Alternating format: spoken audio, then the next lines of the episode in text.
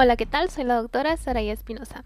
Y bien, el día de hoy abordaremos los puntos más importantes sobre nuestra planeación del viaje a nuestra sede para nuestro ENARM. Entonces, lo que debemos saber aquí, primero que nada, es el tema de los folios. Bueno, como todos sabemos, el tema de los folios sigue siendo muy controversial, ya que se desconoce exactamente cómo es cómo se lleva a cabo la selección de la sede. Se tenía la teoría de que era por el preregistro. Sin embargo, ya consultando con algunos colegas nos hemos dado cuenta de que a pesar de que el folio está muy lejano, de todos modos sigue siendo la primera opción, su sede de aplicación al examen, así que creemos que tal vez entonces es aleatorio. ¿Qué debemos conocer sobre las sedes? Bueno, nuestras sedes ahora radican principalmente en lo que es Monterrey, Ciudad de México, Guadalajara y Villahermosa, Tabasco. Lo importante de estas sedes es que, por ejemplo, lo que es Ciudad de México y Guadalajara se divide en dos principalmente. Y bien, Ciudad de México tenemos que el lugar principal es el Centro Internacional de Exposiciones y Convenciones World Trade Center. El domicilio es Filadelfia en la colonia Nápoles, Alcaldía Benito Juárez, código postal 03810. Y bueno, las observaciones generales es que el ingreso se hace por Filadelfia, esquina con Dakota. Para la segunda opción, en Ciudad de México 2, igual, el Centro Internacional de Exposiciones y Convenciones World Trade Center, mismo domicilio, sin embargo, aquí el ingreso es por Filadelfia, esquina con Oklahoma, colonia Nápoles. Pasamos ahora a lo que es Guadalajara. Nuestra primer sede es Expo Guadalajara. El domicilio es Avenida Mariano Otero, número 1499, Colonia Verde Valle. Código postal 44550. Observaciones, bueno, el ingreso es por Avenida Las Rosas, frente al Hotel Westin y el Hotel Hilton. Para la segunda, igual, Expo Guadalajara, mismo domicilio, sin embargo, el ingreso principal es esquina Avenida Mariano Otero y Avenida Las Rosas. Está en contraesquina del Hotel Realing. Y bien, tenemos a Monterrey, que el lugar sería Sintermex, el domicilio es Avenida Fundidora, número 501, Colonia Obrera, código postal 64010. Aquí no hay ninguna observación y pasamos finalmente a Villahermosa, Tabasco. El lugar es en la nave 1 del Parque Tabasco Dora María. Domicilio, Paseo Usumacinta, Ranchería Emiliano Zapata. Código postal 86037 ya he hablado de estos domicilios, ¿qué debemos saber sobre estas sedes importantes? Bueno, lo que es Ciudad de México, se destaca que el hotel al que pueden llegar a acudir las personas que no sean de Ciudad de México específicamente es principalmente el Philadelphia Suites, ya que suele ser el más económico. En el caso de Guadalajara, se reconoce que el Ibis y el Iberotel, a pesar de ser de tres estrellas, bueno, son los más económicos y bueno, nos funciona muchísimo para tener un acceso más cercano a lo que es nuestra sede. En el caso de Monterrey, lo más cercano a lo que es Intermex a la 1 es el Hotel High. Es el más barato y bueno, el caso de Villahermosa es una cosa medio compleja. Aquí la verdad es que a quienes les haya tocado en Villahermosa tengan muchísimo cuidado y protéjanse mucho, háganlo todo como con el triple del tiempo. ¿Por qué? porque cerca de la sede no hay hoteles, entonces el hotel más cercano es el Crown Plaza y es el relativamente más económico, entonces hay que tener mucha precaución con los tiempos. Lleguen con bastante tiempo de anticipación ahí para que conozcan más o menos los tiempos en trasladarse desde el hotel en donde se queden hasta el punto de lo que es la sede. Entonces, importante data ahí. Ya hablando sobre hospedajes, bueno, pasamos ahora a lo que es el transporte. Es muy importante, sobre todo en Ciudad de México, que tengan muy en cuenta la evaluación de los tiempos de traslado desde donde se están hospedando hasta la sede, el transporte.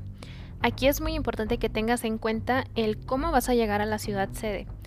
Si es que debes planificar vuelos o si vas a planificar irte en algún autobús Comúnmente los autobús no cambian el precio, sin embargo lo que son los vuelos, eso sí. Entonces yo te recomiendo que desde una herramienta de Google puedes darle clic a la opción de seguir vuelo y cheques también las gráficas en donde te especifica más o menos qué fechas es cuando suele estar mucho más alta la demanda de los vuelos. Entonces, personalmente sí te recomiendo que los compres con tiempo, porque tal vez ahorita están como en 2000, tirándole a 3000. Sin embargo, ya más cercano a la fecha, la probabilidad de que lleguen hasta 4 mil o 5 mil pesos es altísima. Tengo algunos colegas que de hecho desde el norte hasta Villahermosa, en los puros vuelos hubo un gasto de aproximadamente 5 mil, casi 6 mil pesos, sin contar nada de hospedajes, ni comida, ni nada. Entonces tengan muy en cuenta eso también.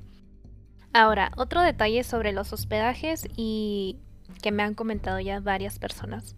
Es un poco más recomendable, aunque yo sé que el gasto es un poco mayor, que se queden en hoteles. porque El Airbnb puede estar muy bonito, ah, puede ser mucho más económico, sin embargo, suelen cancelar algunas reservaciones de último momento. Entonces, sería un estrés y algo, la verdad, muy desagradable que les tocara pasar por algo así. No me ha tocado a mí, afortunadamente, sin embargo, sí me han contado algunas personas que les ha ocurrido esto y pues sobre todo ahora que van a ir a un evento tan importante, creo que debería de ser algo en lo que no deberían de estar gastando su energía. Recomendaciones generales ya para el día de tu examen.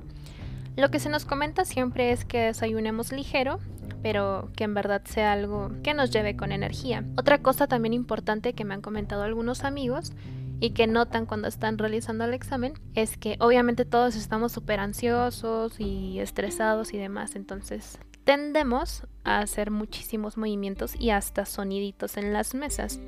Entonces lo recomendable es que se compren unos tapones auditivos de esos que son como unas esponjitas que se usa también para nada y que se los lleven, o sea, y se los pongan así durante todo el examen para que no tengan que estar escuchando a nadie y eso no los distraiga. Esa sería una. La segunda yo personalmente sí me voy a llevar mis dulces, me voy a llevar muchos dulces en la bolsa porque me han contado que los dulces que dan ahí la verdad es que te tiran muchísimo paro, pero son como dos. Entonces es preferible que sobren dulcecitos a que falten.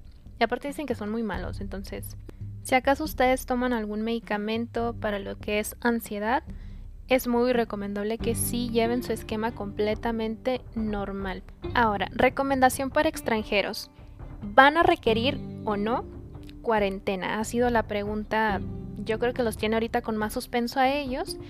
La respuesta es sí van a requerir cuarentena de un mínimo de 10 días si es que no traen PCR negativa previa a viajar.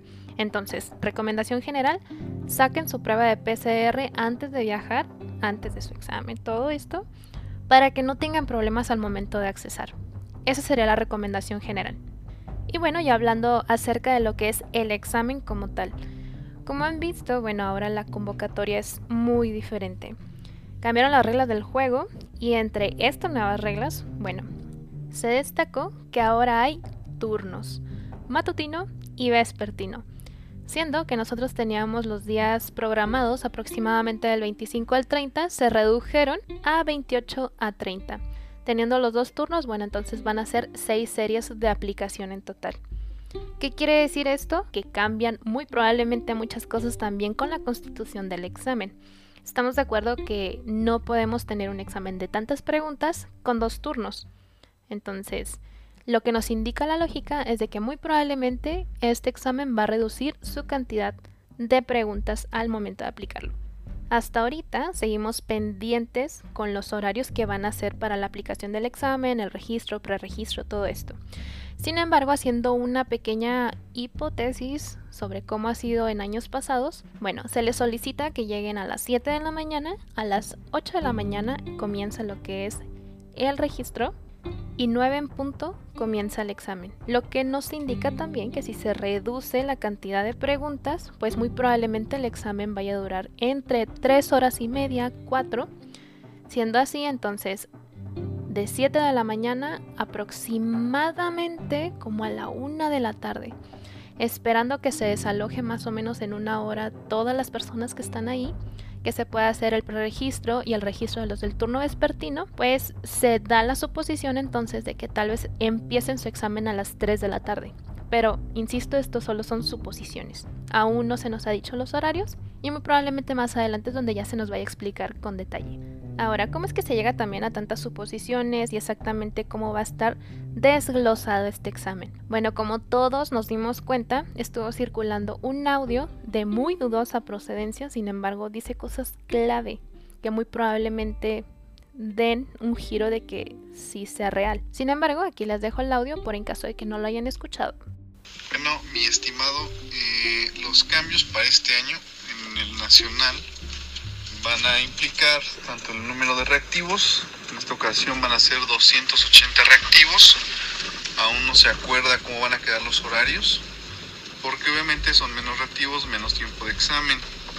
Pero lo que se pretende es que tome el enfoque ahora sí más de una medicina eh, comunitaria, medicina familiar.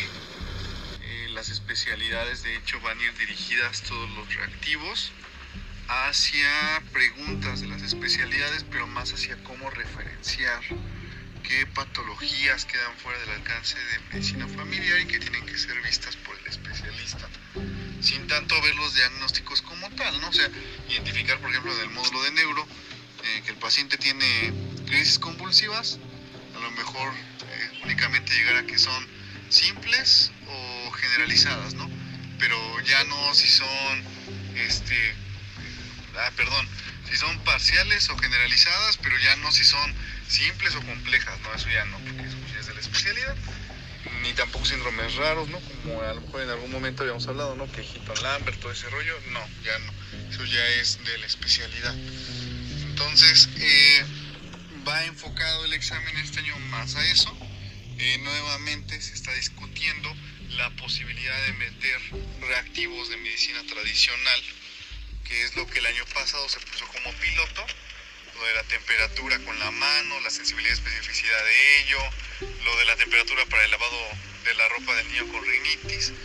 Pero en esta vez lo que se sigue peleando todavía no es un hecho, pero sí una posibilidad, lo de los reactivos que tengan que ver con medicina tradicional, ¿no? Lo que platicábamos de que si el té de manzanilla o no reduce el perímetro abdominal y cuánto y por qué. O sea, cosas de ese tipo, pero todavía se discute. Lo que sí es que el examen disminuye reactivos, disminuye el tiempo, el enfoque de sí va a ser así.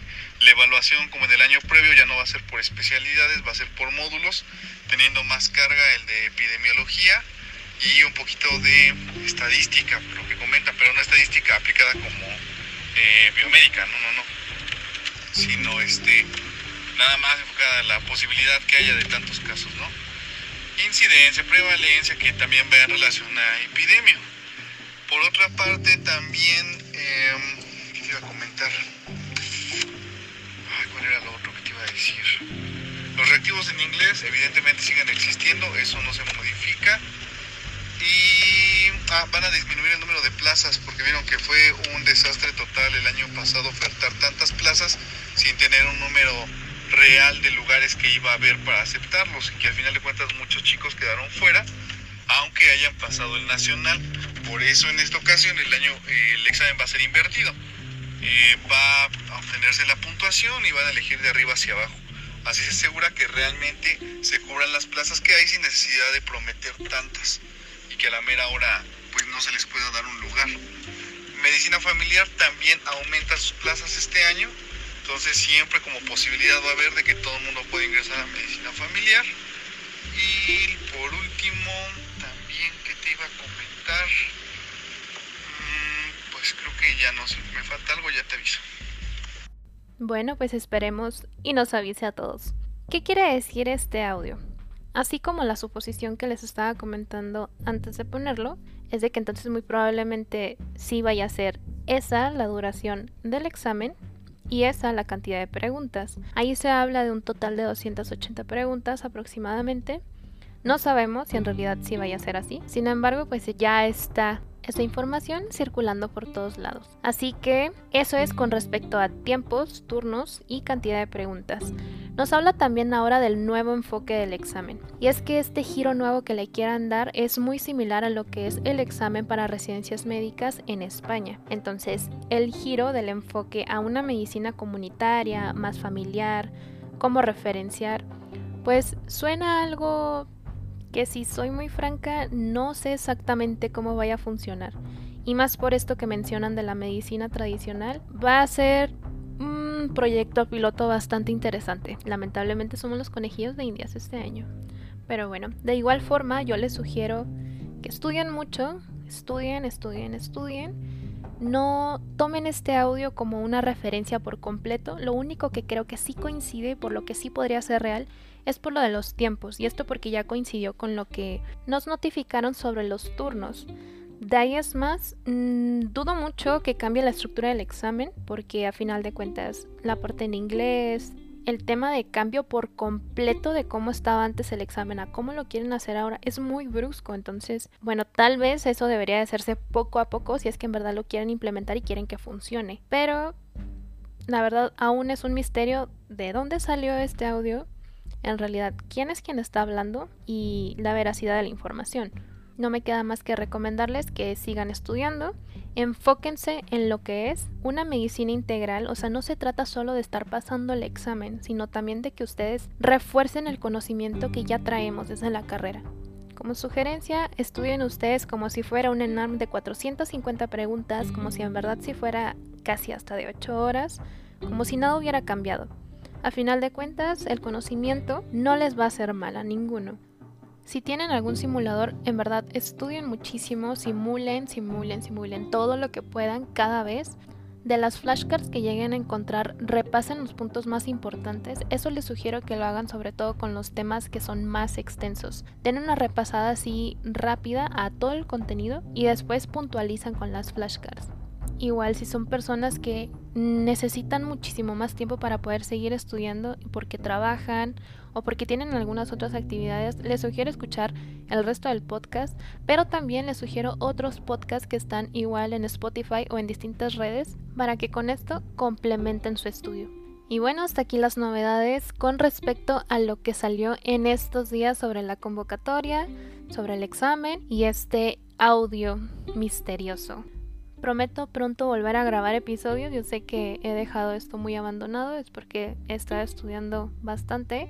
De igual forma, les sugiero seguir mi Instagram, ya lo tienen justo en la descripción de este episodio. Es donde intento subir continuamente algunas flashcards o algunas infografías que encuentro de algunos otros colegas que son muy buenas y que creo que les pueden servir de repaso.